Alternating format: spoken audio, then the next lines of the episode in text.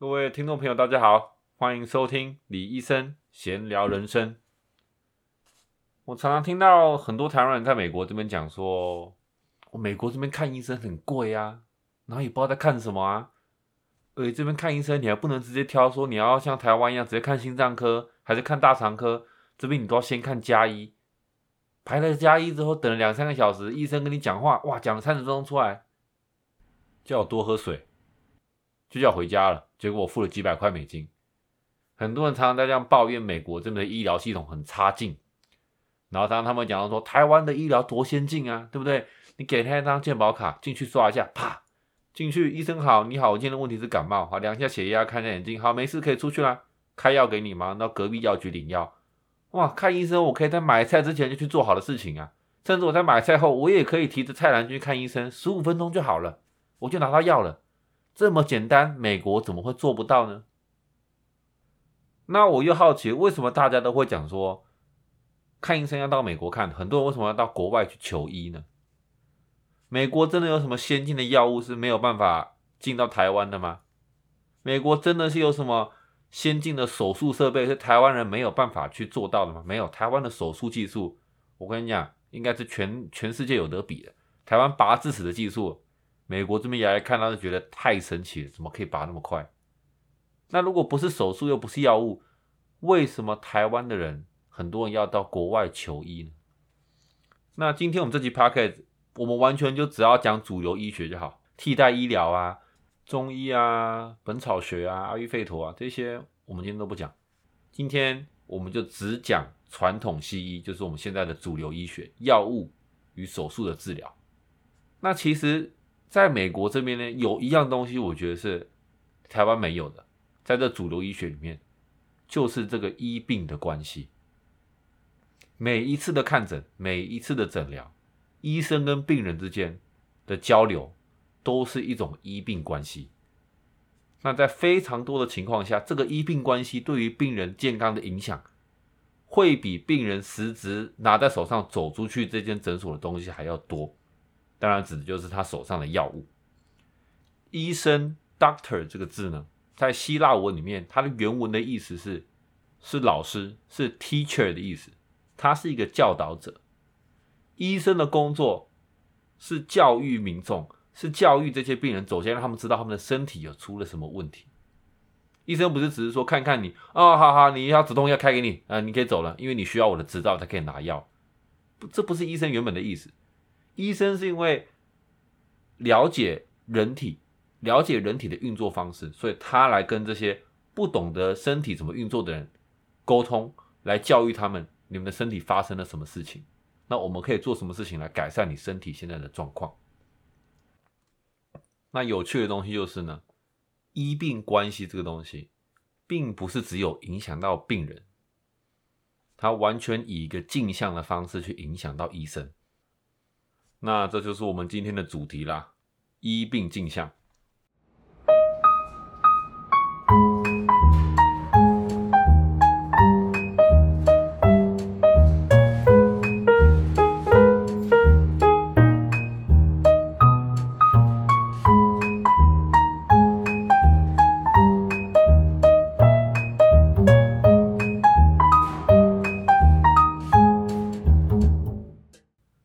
先从一个非常简单的感冒开始讲起哈，讲说今天一个加一的医生啊，今天一个病人走了进来，他觉得自己有感冒的症状，他咳嗽，他不知道自己有没有发烧，他觉得不舒服，所以他来找这个医生，是吗？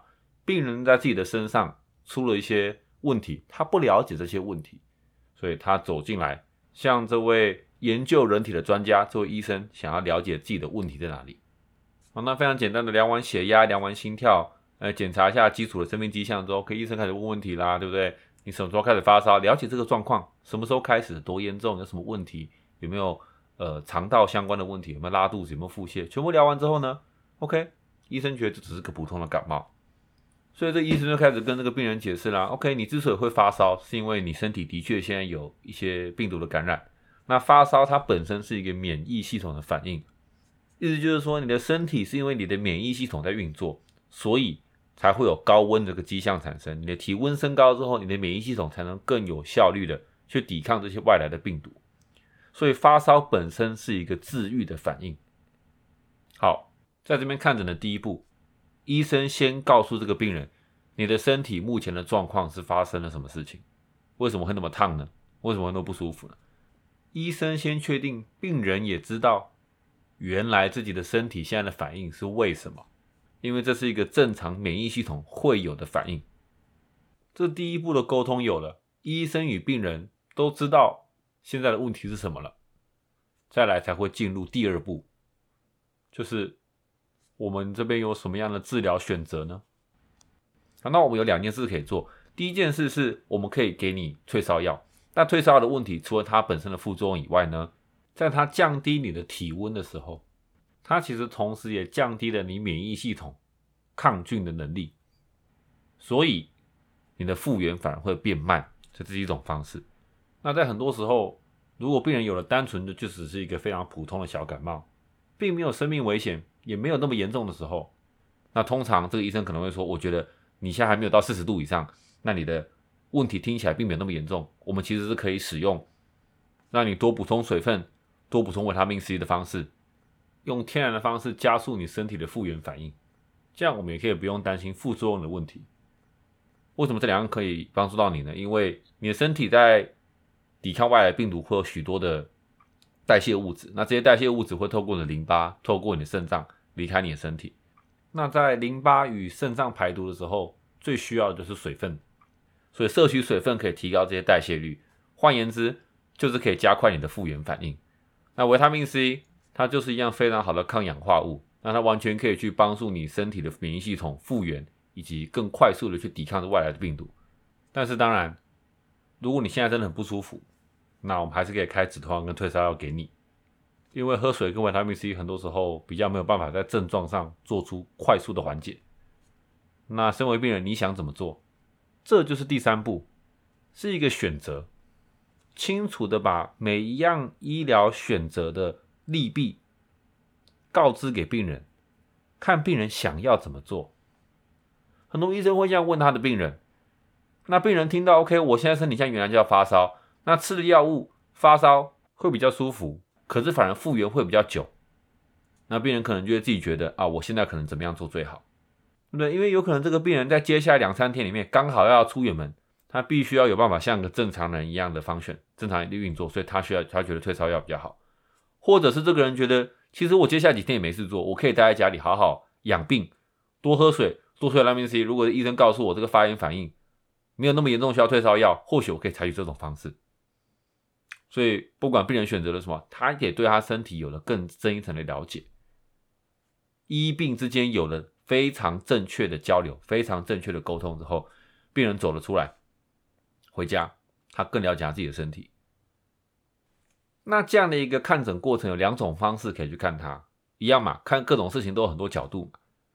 第一个角度就是，我常常在亚洲长辈听到，我去看这个医生，我花了三小时排队。然后呢？医生叫我回家喝水，一点用都没有，也没有开药给我，跟我说我不用吃药，那我干嘛去看医生？或者是第二种，一个人走出诊所之后觉得啊，原来发烧这样的一个东西虽然不舒服，它却是个治疗的反应，是个治愈的反应。那我自己可以做什么事情？原来我应该要多喝水，原来我应该要多摄取维他命 C。那或许我刚刚又多问了一些问题，所以医生又跟我讲了更多，平常就可以注重我免疫系统的方式。如何从我的饮食上，如何从我的生活习惯上去改善这些东西，所以我以后不用因为我的额头微微发热，我就紧张的跑去看医生，因为我现在已经知道发高烧的意思是什么，我也知道一些基本的方式可以照顾我自己的身体。那因为我了解我自己的身体，我可以不用这么依赖医生的帮助，不用这么依赖药物的帮助，所以今天的看诊很划算，很不错，我学到很多新知识。这一种观念跟刚刚讲的第一种观念，这两个是完全不一样的看法。那为什么普遍来讲，我听到的亚洲或者是讲说台湾的亲友都是以第一种方式来看的？美国看医生又贵，什么都没帮我做，叫我就回家喝点水而已。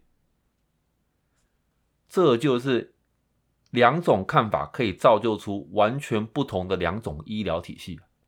在美国。许多人注重了解自己的身体，所以他们会从最根本的方式去提高自己的免疫系统，注意自己的饮食。很简单的碳水、油脂、蛋白质，你知道该吃多点油跟蛋白质，少吃一点碳水。很基本的心情上的压力，你要怎么去疏解？不是单纯靠烟酒，不是单纯靠药物，而是可以靠比较天然的方式，懂得运动的重要性，懂得如何有健康的生活形态。大家不是依赖说，原来医生就是一个，因为我没有处方签，所以医生可以给我处方签。因为没有处方签，我不能去药局拿药，所以我要去看医生。是中间的过程在重要，是大家所提升的对自己身体的了解这件事比较重要。那台湾不是嘛？台湾就是，其实你不管是什么病，很多很多的小诊所，他根本就没有在管你的问题是什么。九成几率走出来是止痛药、抗生素跟胃药三个，可能再加点其他东西，是不是？呃，医疗什么时候变成这样的一个东西？就是你有问题是走进去，然后你需要他的执照，导致病人其实有时候不觉得医生厉害，他觉得网络上我看到很多东西啊，我已经够懂了，对不对？我也知道维他命 C 啊。我也知道要喝水啊，我也知道要运动啊，所以我看医生单纯就是要拿药。那医生也是一样嘛，医生慢慢的觉得病人进来，有时候问什么问题，他们说啊，我没事没事，我就只有这个，我就喉咙痛，我就喉咙痛，我需要喉咙痛的药。OK，他觉得病人其实也不看不在乎自己的身体，他们就只是要拿药。所以某些医生开始呢，一天看一百个病人，两百个病人，一两分钟看一个病人，因为他觉得病人没有要求更多东西。病人不会问他什么问题，病人没有想要了解他问题在哪里，医生也懒得讲，我就赶快开药，每个人健保五十块五十块这样领，哎，这样变成是一种生意行为，是不是？但这个体系绝对不是因为这个医生一开始就想这样做，一定是因为大部分人的观感都是这样子，所以慢慢的这个医病关系才变成这样，这是个双方的行为。那在量子医学里面，一个叫保罗·德鲁的医生，他同时是个西医，也是个中医，也是个自然疗法的医生，他就提出了这个医病镜像这一词啊，Doctor-Patient Mirroring，意思就是说，在看诊的这个过程中啊，医生与病人彼此都在照一面镜子，病人从这个医生的镜子里面了解到，原来我的身体其实现在状况没有我想象中的好。然后从医生的了解，哦，原来身体正常的时候应该是要怎样？原来三十岁、四十岁的时候正常是不应该有失眠跟头痛啊，原来这是常态。那我可以学到说，从这个医生的知识，我学到我要怎么照顾我自己的身体，哪边我可以改善？除了医生的这个方面，我在家里我什么东西可以改善？医生是这个病人的一面镜子，那病人本身也是医生的一面镜子。什么意思？每个读过医学的人都了解这一点。当初我们对这个 ATP 的这个能量 cycle，对于这个化学方程式，对于各种维生素，对于什么东西，每个我们都记得好清楚，考试的时候都记得好清楚。但是在真正看诊的时候呢，很多时候我们根本就用不到这些知识。那如果在用不到这些知识的时候，假设一个医生他每天看诊的方式就是开止痛药、胃药、抗生素，一天看一百五十个病人。一一个礼拜看五天诊，止痛药、抗生素、胃药，然后解决不好就转诊大医院。他这样做，我们讲说做五年就好了，我不要说做三十年，做五年就好。很多时候，这个医生可能已经忘记许多事情了，是吧？我们人在有考试的时候就已经忘记很多事情了，何况是五年你安逸在上班，你每天在上班就做一模一样的事情。很多时候这些知识你没有去更新，它是不会存在于那边的。那如果每个病人进来都没有在问你问题，这个医生没有办法再成长，他的医术只会越来越退步，因为看诊的过程变得太简单了，太制式化了。反之呢，如果每个病人进来都是在问医生，请问我的身体这个是什么意思？发烧什么意思？感染是什么意思？免疫系统是怎么运作的？这个东西是什么意思？医生如果变成说要持续的去教育每个病人的话，他有办法一直无限更新他自己所学的任何知识，并且兼容他现在新学到的知识，而从这样的一个健康的医病关系里面呢，医生也可以成为更好的医生。所以在这个医病镜像里面呢，如果医生与病人两方都扮演着正确的角色，在了一个在了解自己的身体，一个在尝试教育另外一个人了解自己的身体，这样两方都会成长。病人问的问题越多，医生越可以重新认知自己的知识，把这些专业的东西用一个亲民的方式解释给民众听，借此而提升民众的知识水平。医生问的问题越多，病人越来越发现，哦，原来我自己身体上还有很多地方是我需要注意的哦。我今天进来只是因为感冒，原来我睡眠也不好啊，原来我饮食习惯也没有很好啊。那原来这些东西都是我自己可以做的。病人的知识水平也会提升，但是反之，这个医病镜像是可以负面的成长的。医生问的问题越少，病人越来越不觉得自己有需要重视的地方。病人问的问题越少，医生就会觉得，反正民众教育也没用啊，没有一个病人在乎他身体在干嘛，每个都是因为我的执照来拿药而已啊。那这样就越来越往一个负面的成长，越来越少沟通。医病之间就完全变成一个生意行为，你只是找一个能够卖药的人卖药给你而已，你完全没有知道自己身体发生了什么事情。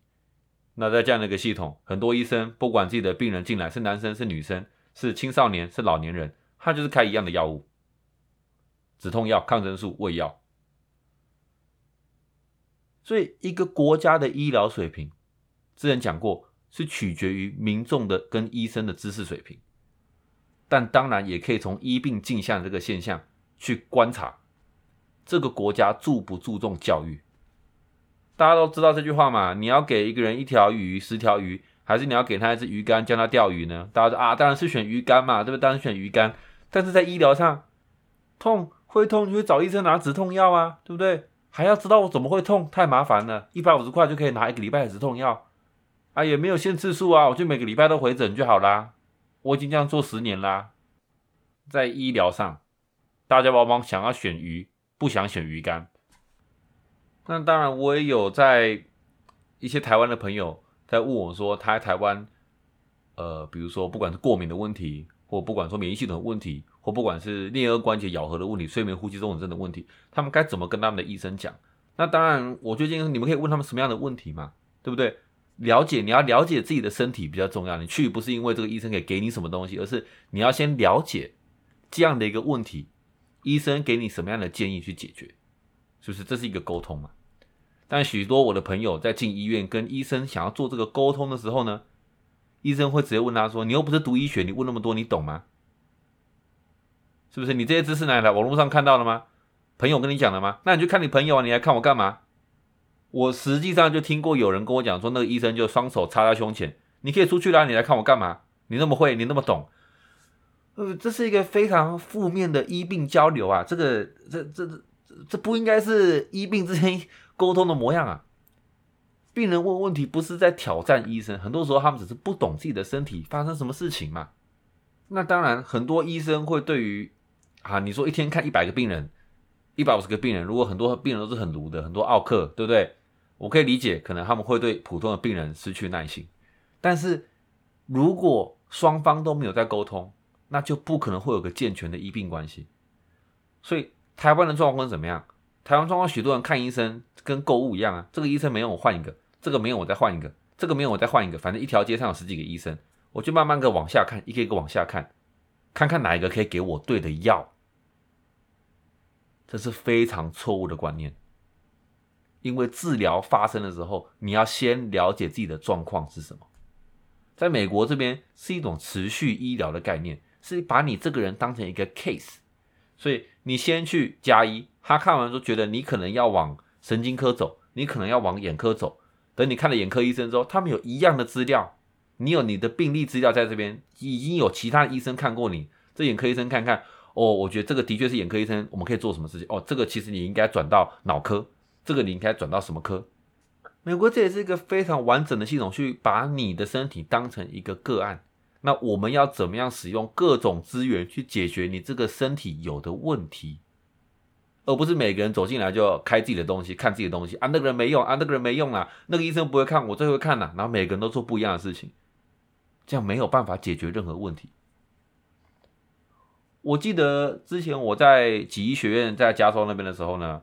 我在学生诊所看诊，那时候我还是个学生，所以我使用的执照是我老师的执照，是其中一个呃呃医生的执照。所以在这个学生诊所里面，我看到一个台湾的病人。那这个台湾的病人他是从 L A 上来的，他从洛杉矶到呃圣荷西，我我那时候住在圣荷西，就是戏谷地区啦。然后他是来这边有个工作机会，所以只来两个月，所以刚好就进来我们诊所看诊啦。那我跟我我跟我这个朋友就开始看他，他有一些背痛、脚痛的问题，我们开始治疗他。结果突然治疗两个礼拜，稍微有些好转之后呢，他被调职回去洛杉矶了，所以他要离开西谷这个地区了。所以他说过，意思就是说，今天是他最后一次来来看我们了。我说没关系，没关系。所以呢，我的老师就帮他做了一些研究，找了一些在洛杉矶也有的医生，一些我这个老师觉得可以继续帮助我这个朋友的诊所，让他可以继续进行这个治疗。说你到 L A 之后，你可以去联络这些医院。哎，结果我这个朋友就问我说：“哎，为为什么你的老师人那么好？”我说：“你是什么意思？”我朋友就说：“他干嘛那么 care 啊？”他赚不到钱，我到 L A 之后，他又不是他开的诊所，他干嘛管我到那边要找什么医生？哇！这时候我才发现，这完全是在台湾所没有的医病关系。因为在台湾，医生没有用就换一个，他病人也不会跟医生讲。那没有用是什么意思？病人也不了解。医生听到病人说没有用，他也不 care，我就开一样的药，一定是因为你没有照我的指示做。他没有一个持续治疗的概念。因为你没有个专家来告诉你你的身体问题出在哪里，那也没有个专家帮你引荐另外一个专家来看你的身体有什么问题，这完全就是医病关系的核心啊！医病关系是一个医生如何了解每一个病人都是一个个案，所以就算你离开了这个诊所，就算你离开这个医生，另一位医生当踏进来的时候，他也对你的身体有所了解，因为大家的资讯是共享的。因为没有一个医生可以治疗全世界所有的病人，没有这种事情。大家都需要各种不同的医疗去帮忙解决一个个案的问题。那为什么我朋友会觉得，哎，我老师干嘛人那么好，赚不到钱还给他那么多意见？其实主要是因为在美国这边，我自己觉得医疗上面还是跟台湾比起来没有那么商业化了。他还是真的很多注重病人的身体的改善在哪里。医生看到病人变好，是真的会蛮开心的。这些是我在台湾比较少看到的，因为在美国医疗很多时候不只是一个生意行为。那在台湾，我可以说很多很多小诊所，就一百 percent 的生意行为。就像我讲，他不知道你几岁，他不知道你是男是女，他就是开止痛药、胃药跟消炎药，这样丢给你，抗组织胺打一下，药剂丢给你，千篇一律。所以大家可以了解到这个医病镜像为什么那么重要吗？到底一个病人走进来一间诊所看这个医生，他要的有时候需要真的不是那一颗药物，真的不是那颗类固醇、那颗止痛药，很多时候他要了解为什么身体会有这些行为，到底发生了什么事情，这是正常还是这是不正常？那如果这不正常，为什么他会不正常？不是说你会痛不正常，止痛药丢下去没事了，为什么它会痛呢？是不是？这是非常不一样的概念。当然，以我上面讲的，要有个良好的医病关系，势必是看诊的时间要拉长，有时间才有办法正确的沟通。我听到有些台湾医生一天可以看一百五十个病人，还有可以看两百个病人的，这个我很认真的，我我不知道怎么做到的。但是这样的方式，我自己觉得是非常困难去建立任何医病关系的。那或许有些人觉得说，我每个月只要花五分钟的时间去领一些止痛药，哇，我我还可以去买菜，我还可以去健身，我还可以去做其他事情，对不对？医疗的价值相对就降低，因为很多时候病人根本就不知道自己在吃什么。很多时候病人吃的抗生素有用诶，前面一两礼拜有用诶。他就留了几颗药丸去隔壁药局说：“我想买这个东西，这个东西很有用，可不可以卖我？这间不卖，我就到下一间找到一间卖我的，然后自己就每天吃这个药丸，每天在吃抗生素，也不回去看医生啦，因为这个病人以为他找到这个解答了嘛，这个解决他问题的药物了，他就每天吃，吃了好几个月，抗生素这东西不能这样吃，有人来告诉他们吗？有人来教育他们，他们自己知道为什么吗？”或许还有人吃抗生素吃一吃吃一吃之后开始肠道菌群失衡，开始拉肚子。哇，这个医生把我搞坏了。他给这个药，我前面吃两个月有用，后来就没用了。为什么？因为这个病人从头到尾不知道他的问题是什么，也不知道他吃的东西在吃什么。他以为我现在感觉好，这就是好的。但是人体就是没那么简单，所以这个东西的确是非常的复杂。那另外一个有趣的现象就是，在台湾啊，这个医病关系好的地方，居然是全部都变成医美的诊所啊！大家不喜欢把医生跟商人画上等号，好像是你在呃呃济世救人，你就不能你就不能跟别人收太多钱啊，对不对？因为你是医生嘛。但是这个做医美的人跳出来呢，哇，打一下肉毒杆菌，打一下镭射，这全部都自费啊，大家特别喜欢。所以慢慢在台湾啊，医疗这个字变成了一个医美的形态的代称啊。那我这样讲不是空穴来风，不是随便讲，是我在加州的诊所，八成的台湾女性进来，啊，一般人进来，假设说是客户哈，他们想要变得更健康，他们想要变得更有活力，那他们在意的是什么？很多人在意的是我想要变得更有精力，我最近比较有压力，那我的身体比较紧，我想要有办法，呃，做我想做的事，我想去打球，我想健身的时候，OK，他们都是一些功能性上的问题，他们想要加强，但是八成的台湾女性进来。第一个字就是我想要减肥，你可以帮我减肥吗？再来就是落发问题，再来就是我要消痘痘，我我痘痘长太多了，这就是这些，我其他都还好，我就想要减肥。如果可以减肥，我就要减肥。那当然说，OK，一个整体的医疗问了更多问题，睡眠品质如何啊？精力状况如何啊？经期的状况如何啊？哇，又失眠，然后又有消化问题，压力又大。他说这些都没关系，我就只要减肥就好了，其他我都我可以先等着。这就是一个非常错误的概念。身体是整体的，我没有办法挑我们要改变的东西去改变。台湾我真的不敢相信。我有个朋友跟我讲说，有个医生跟他建议说，他要减肥，他可以把他小腿肚外侧那条肌肉切掉，因为这个手术缝合外面看不出来，所以动了这个手术啊，我们会有精密的这个复原过程啊，让你外面看不到伤口，然后呢，你的身体直接就可以掉几百克。这竟然是一个减肥诊所会给一个健康的人的建议，是把你的小腿肚的肌肉切掉一半，所以你可以减重。大大家思考一下这个这个逻辑，这个我觉得是非常恐怖了。慢慢的，在台湾很多人对医疗一词开始有比较扭曲的意思，他们以为医生呢是懂得在人体上超捷径的一个角色，因为他们懂得人体，他们可以改造人体。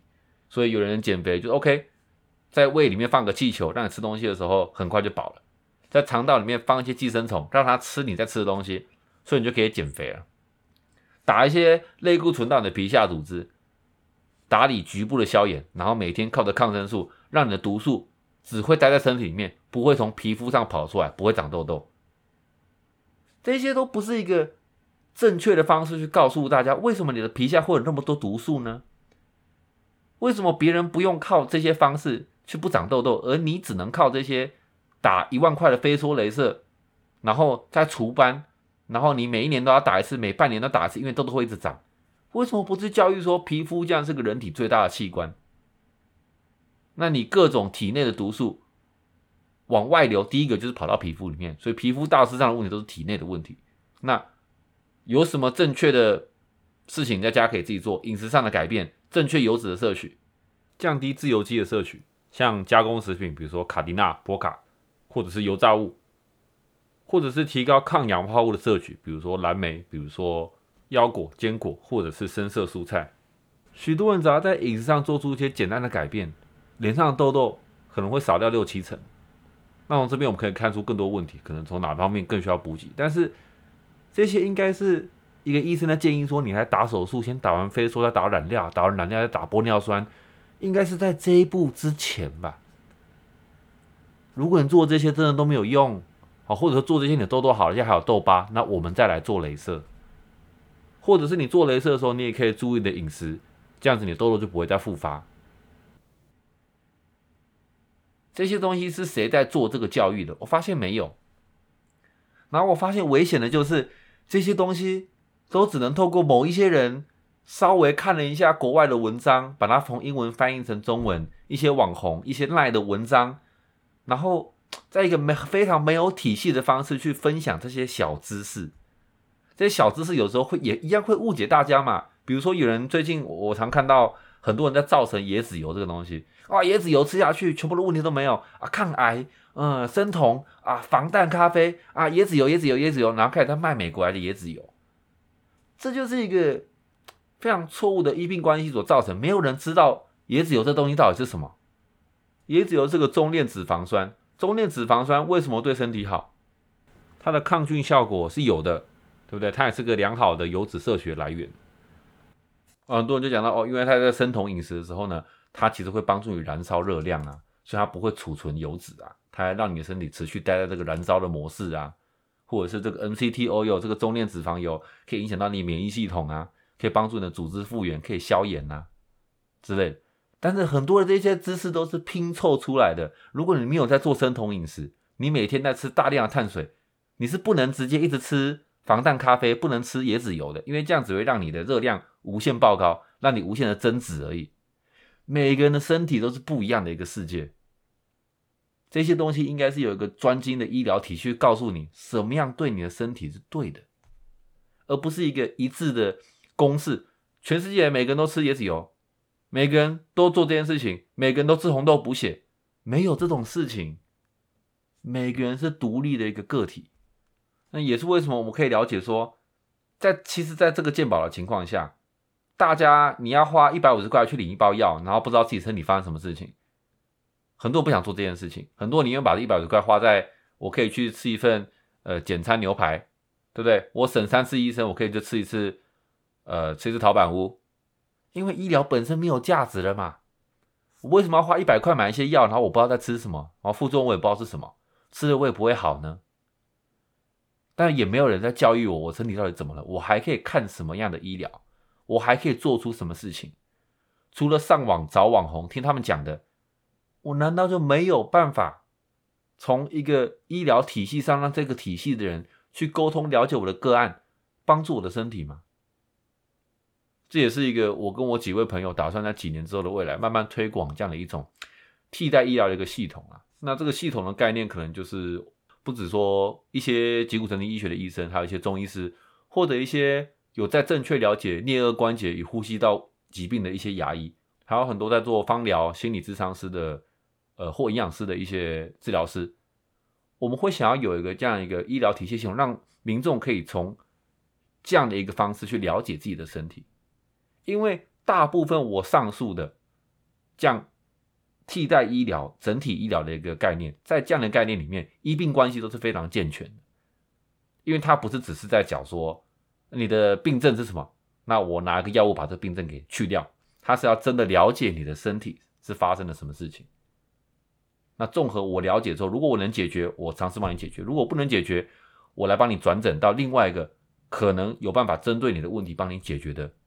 呃，是医疗人士，是不是？这就会是一个如何去改变这样医病镜像的一个方式。那各位听众朋友听到这边，要如何从医病镜像上面去了解一段医疗呢？对不对？这个医生有没有在看我这个人的身体呢？他跟我聊天，还是说我进来就是跟他拿药？然后他想着啊，你赶快进来，赶快出去，他还有一百个人要看，怎么判断呢？其实套我朋友讲的那句话。去看说这个医生有没有在 care？你觉得他有没有 care 这个字在乎关注？他有没有在乎你？他有没有在照顾你？你如果没有好，这个医生会怎么样吗？如果你好了，这个医生会开心吗？从这一点直接去看，因为一个不 care 你的医生，不管你有什么问题啊，就算他懂，就算他会治疗，很多时候他也懒得拿出来跟你讲了。他一天见一百五十个人，他干嘛花这个时间跟你讲这多几句？但是一个 care 你的医生呢，就算他治不好你的问题，就算在你的状况上遇到困难，他没有办法帮助你，他也会为你的身体着想，进行一个转诊的动作，进行一个共同诊疗的动作，帮你这个人解决你的问题。这是一个跳脱只有药物与手术才是医术的框架。重新认识自己的身体，从你日常生活中的饮食，从你每天的生活习惯去彻底改变自己的身体。你了解的越多，你越知道你该怎么去吃东西，你越知道你该怎么去休息，你越知道该怎么处理你自己的情绪压力。这样的改变绝对会比药物上强硬性上的改变还强大，而且这样的改变是天然的，是有机的。它是一个更长期的根本上的改变，所以很多美国人其实就算有医疗保险，好几年才看一次医生呢。为什么？因为他们了解如何照顾自己的身体嘛。当身体出了什么问题，他们了解这是什么，这是为什么。那他们该怎么做？那当然，他们不知道怎么做的时候，他们还去看医生嘛。但是真的只有台湾这样的一个健保如此盛行的一个国家，是每个人进去就是刷卡刷卡。IC 卡进去一百五十块拿药拿药，另外一个非常相像的医疗体系啦，可以跟大家讲，就是在二战的时候，二战的战地医生啊，包括护士，他们身上跑来跑去的时候带的就是两样东西，第一样就是吗啡，第二样就是抗生素。所以当呃不同战乱的士兵被从担架上带回来的时候，赶快每个人干嘛？插一剂吗啡止痛，打一剂抗生素，因为怕伤口感染。注射完药物之后，马上带去医院吊点滴，千篇一律。不管这个士兵是二十岁，还是三十岁，还是五十岁，不管你以前有什么先天的疾病，不管你有任何问题，不管你是脚痛、背痛还是头痛，一样的方式，因为这是紧急的时刻，这是战乱的时刻，止痛最重要。台湾的医疗现在其实就是二战时候去看诊的方式，每个人进来，当然不是用吗啡，但是一管止痛药，先让你不痛。啊，不痛说止痛药会有什么副作用？呃，胃会不舒服，马上给你一点胃药，然后有可能有感染，是不是？有可能有感染，呃，马上给你一点抗生素，OK，清洁溜溜。这是一个二战的时候看诊的一个方式，求快，求便利，求立马见效，但是没有要管为什么。所以讲到最后，我在这边绝对不是要站在美国这边，然后跟大家讲说台湾医疗多不好，多不好，多不好，不是。台湾在于症状治疗上面，手术方面，在医疗的便利度上，我看全世界是可能排行前几名的。我还记得我在高中，美国这边高中上课的时候，上到一个 public health，就是大众卫教的时候，他想说全世界健保最好的国家，第一个就是瑞士嘛，啊，不用讲，对不对？他们福利这么好。第二个讲，他们居然讲的是台湾，说每个人都有一张健保卡，你只要一刷，你就可以进去看诊。牙医、眼科、头痛、耳鼻喉科，甚至妇产科，很多时候都只要五十块，拔一颗智齿只要五十块，一百一百五十块。他们说台湾的健保体系非常的厉害，这一点绝对没有错，在于便利度上面，在于症状治疗上面，在于一些简单，比如拔智齿的手术、拔牙的手术上面，台湾真的是非常厉害。但是在于医疗的多元性以及医疗实质的品质上面。真的是有待加强的。那我们必须要看到这一点，我们必须看到自己的不足的地方在哪里，我们才有办法去改善它。我不能因为价格便宜、健保便宜，我们就忽略它所失去的东西，忽略它的后面的代价。我今天如果讲说，现在开始全台湾人吃饭每一顿都只要三十块钱，但是全部人都只能吃 Seven Eleven 的预饭团，我相信大家也不会觉得。这样是一个 OK 的事情嘛，对不对？重点是个选择嘛。那这也是台湾目前医界算是比较缺乏的东西啊，是一个多元性啊。所以希望在有生之年呢，可以有办法以自己的绵薄之力，造成一些不同的影响。好啦，那各位听众朋友，今天我们这期 Podcast 就到这边告一段落。那有喜欢我内容的朋友们呢，欢迎可以。订阅我的 Spotify 频道或者是 Apple Podcast 频道。今天这集医病镜像呢，希望大家听了喜欢，也有学到一些新的东西。那这边是李医生闲聊人生，我们就下次见喽。